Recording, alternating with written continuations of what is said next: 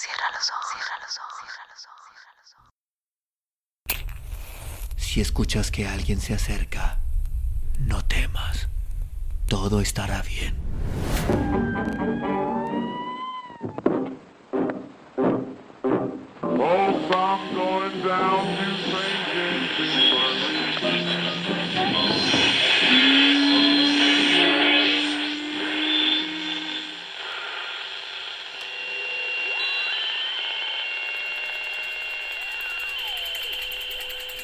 Estás escuchando, Crónica, Crónica, Lunares, el lugar, el lugar donde, donde entra por tus oídos. Por tus oídos.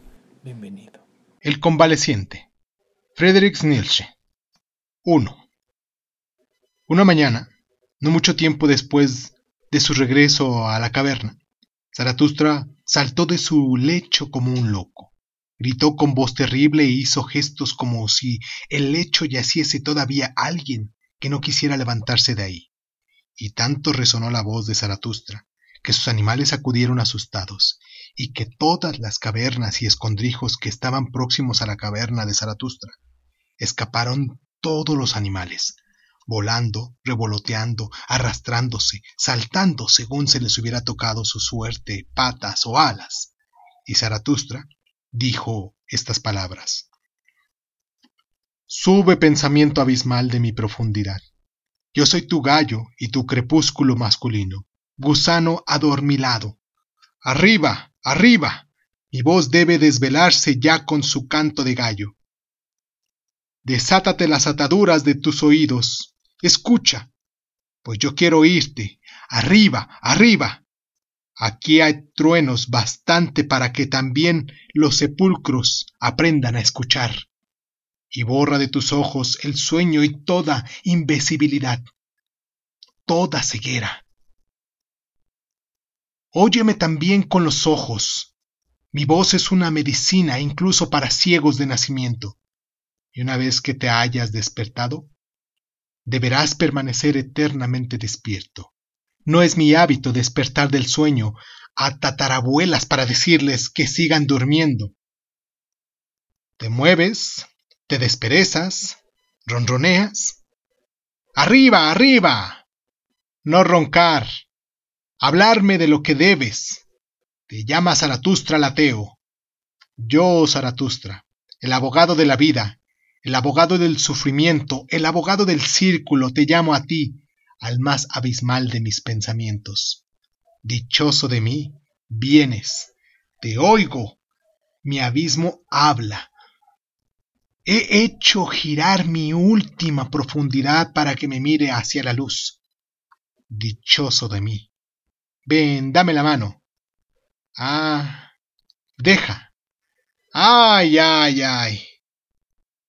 Náusea, náusea, náusea. Ay de mí. 2. Y apenas había dicho Zaratustra estas palabras, cayó al suelo como un muerto y permaneció largo tiempo como un muerto. Mas cuando volvió en sí estaba pálido y temblaba y permaneció tendido, y durante largo tiempo no quiso comer ni beber. Esto duró en él siete días. Mas sus amistades no lo abandonaron ni de día ni de noche, excepto que el águila volaba afuera a recoger comida, y lo que recogía y robaba colocábalo en el lecho de Zaratustra, de modo que éste acabó por yacer entre amarillas y rojas bayas, racimos de uvas, manzanas de rosas, hierbas aromáticas y piñas. Y a sus pies estaban extendidos dos corderos, que el águila había arrebatado con gran esfuerzo a sus pastores. Por fin, al cabo de siete días, Zaratustra se irgió en su lecho. Tomó en la mano una manzana rosa, la olió y encontró su agradable olor. Entonces creyeron sus animales que había llegado el tiempo para hablar con él. Oh, Zaratustra, dijeron, hace ya siete días que estás así tendido con pesadez en los ojos. ¿No quieres por fin ponerte otra vez de pie? Sal de tu caverna, el mundo te aguarda como un jardín. En viento juega con densos aromas que quieren venir hasta ti y todos los arroyos quisieran correr detrás de ti. Todas las cosas sienten anhelo de ti, porque has permanecido solo siete días. Sal fuera de tu caverna. Todas las cosas quieren ser tus médicos. Es que ha venido a ti un nuevo conocimiento, un conocimiento ácido, pesado. Como más adecuada yacías tú ahí, tu alma se hinchaba y rebosaba por todos sus bordes. Oh, animales míos, respondió Zaratustra. Seguid parloteando así, y dejad que os escuche. Me reconforta que parloteéis. Donde se parlotea, ahí el mundo se extiende ante mí como un jardín. Qué agradable es que existan palabras y sonidos. Palabras y sonidos ¿No son acaso arcoíris y puentes ilusorios tendidos entre lo eternamente separado? Entre las cosas más semejantes es precisamente donde la ilusión miente del modo más hermoso, pues el abismo más pequeño es el más difícil de salvar. Para mí, ¿cómo podría haber un fuera de mí? No existe ningún fuera. Mas esto lo olvidamos tan pronto como vibran los sonidos. Qué agradable es olvidar esto. ¿No se les ha regalado acaso a las cosas nombres y sonidos para que el hombre se reconforte con las cosas? Una hermosa necesidad es hablar. Al hablar el hombre baila sobre todas las cosas. Qué agradables son todos al hablar y todas las mentiras de los sonidos. Con sonidos baila nuestro amor sobre multicolores arcoíris. Oh, Zaratustra, dijeron a esto los animales. Todas las cosas mismas bailan para quienes piensan como vosotros. Vienen y se tienden la mano y ríen y huyen y vuelven. Todo va, todo vuelve. Eternamente rueda la rueda del ser. Todo muere, todo vuelve a florecer. Eternamente corre al año del ser. Todo se rompe, todo se recompone. Eternamente se construye a sí misma la misma casa del ser. Todo se despide, todo vuelve a saludarse. Eternamente permanece fiel así el anillo del ser. En cada instante comienza el ser en torno a todo aquí. Gira la esfera allá. El centro está en todas partes. Curvo es el sendero de la eternidad.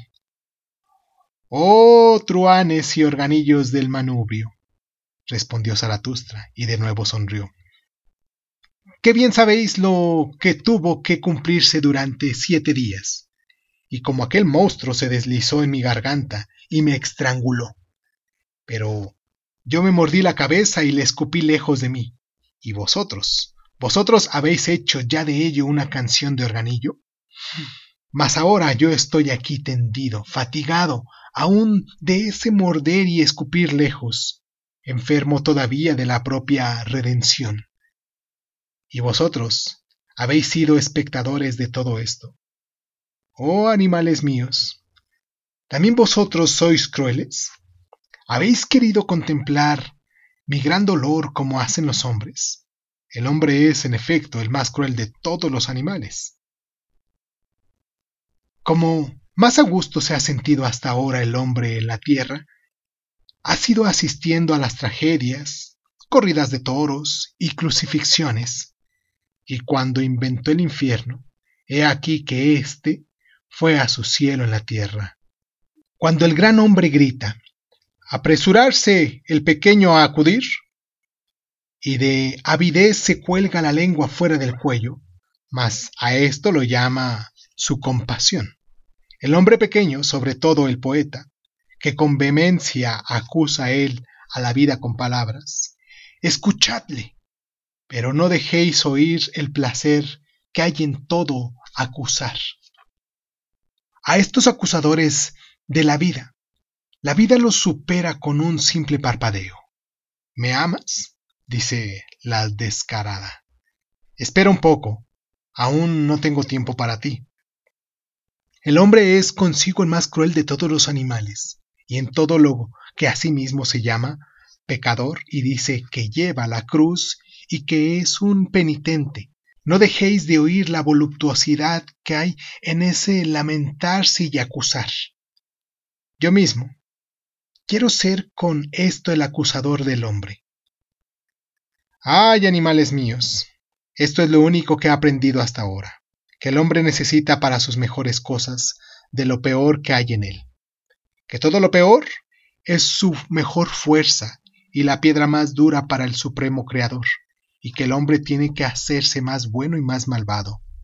El leño del martirio a que yo estaba sujeto no era el que yo supiese, el hombre es malvado, sino el que yo gritase como nadie ha gritado aún.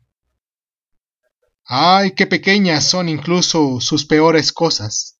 Ay, qué pequeñas son incluso sus peores cosas. El gran hastío del hombre. Él era el que me estrangulaba y el que me había deslizado en la garganta, y lo que el adivino había profetizado. Todo es igual, nada merece la pena. Él sabe estrangularla.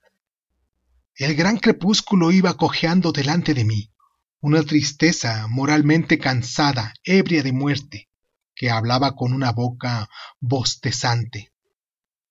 Eternamente retorna Él, el hombre del que tú estás cansado, el hombre pequeño.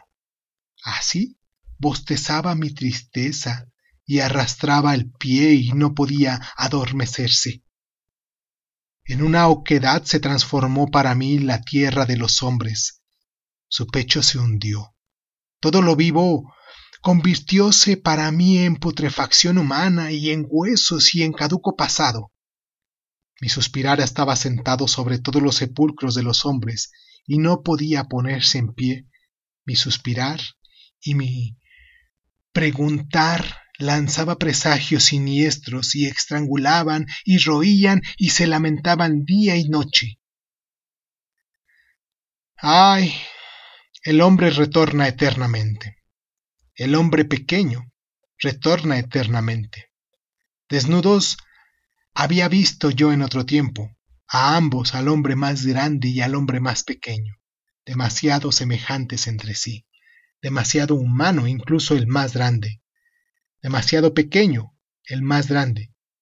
Este era mi hastío del hombre, y el eterno retorno también del más pequeño. Este era mi hastío de toda existencia. ¡Ay! náusea, náusea, náusea. Así habló Zaratustra, y suspiró y tembló, pues acordaba de su enfermedad, mas entonces sus animales no le dejaron seguir hablando. No sigas hablando, convaleciente. Así le respondieron sus animales. Sino sal afuera, a donde el mundo te aguarda como un jardín. Sal afuera, a las rosas y a las abejas y a las bandadas de palomas, y sobre todo a los pájaros cantores, para que de ellos aprendas a cantar. Cantar es, en efecto, cosa propia de convalecientes.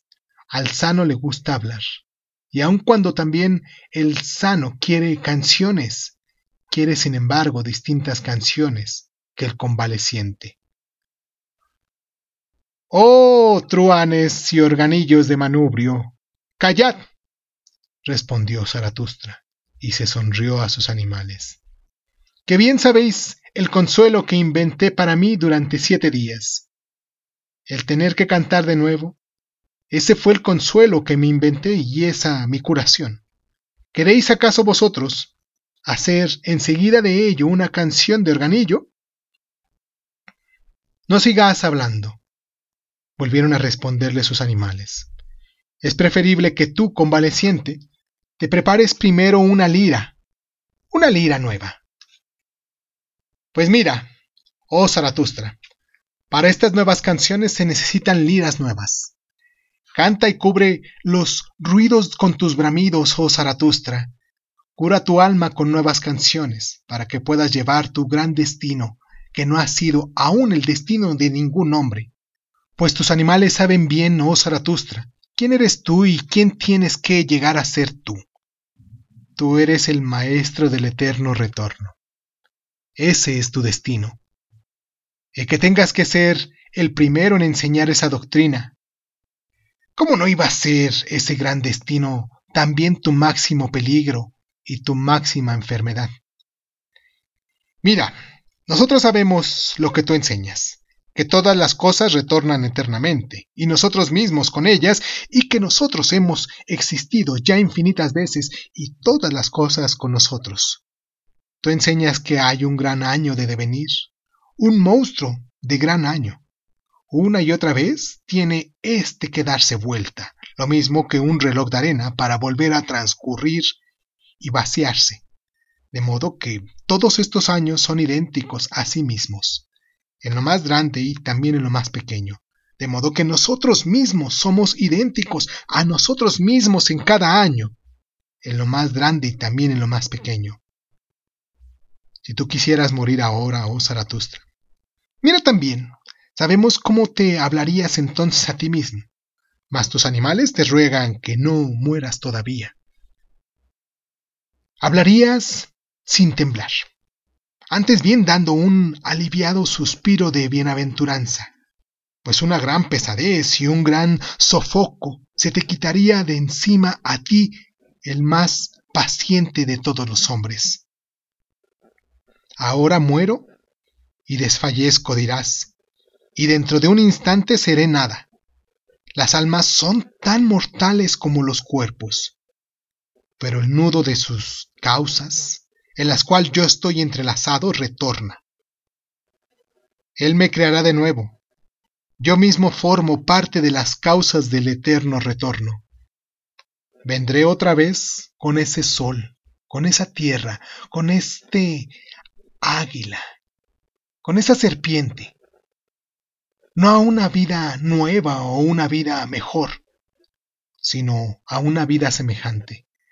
Vendré eternamente de nuevo a esta misma e idéntica vida en lo más grande y también en lo más pequeño, para enseñar de nuevo el eterno retorno de todas las cosas, para decir de nuevo la palabra del gran mediodía de la tierra y de los hombres, para volver a anunciar el superhombre a los hombres.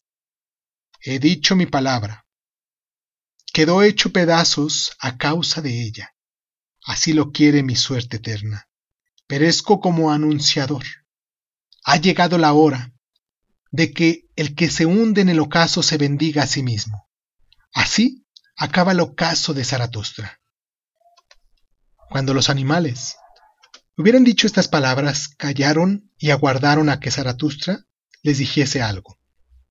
Mas Zaratustra no oyó que ellos cantaban, antes bien, yacían en silencio con los ojos cerrados, semejante a un durmiente, aunque ya no dormía, pues se hallaba en conversación con su alma. Pero la serpiente y el águila, al encontrarlo tan silencioso, honraron el gran silencio que lo rodeaba y se alejaron con cuidado.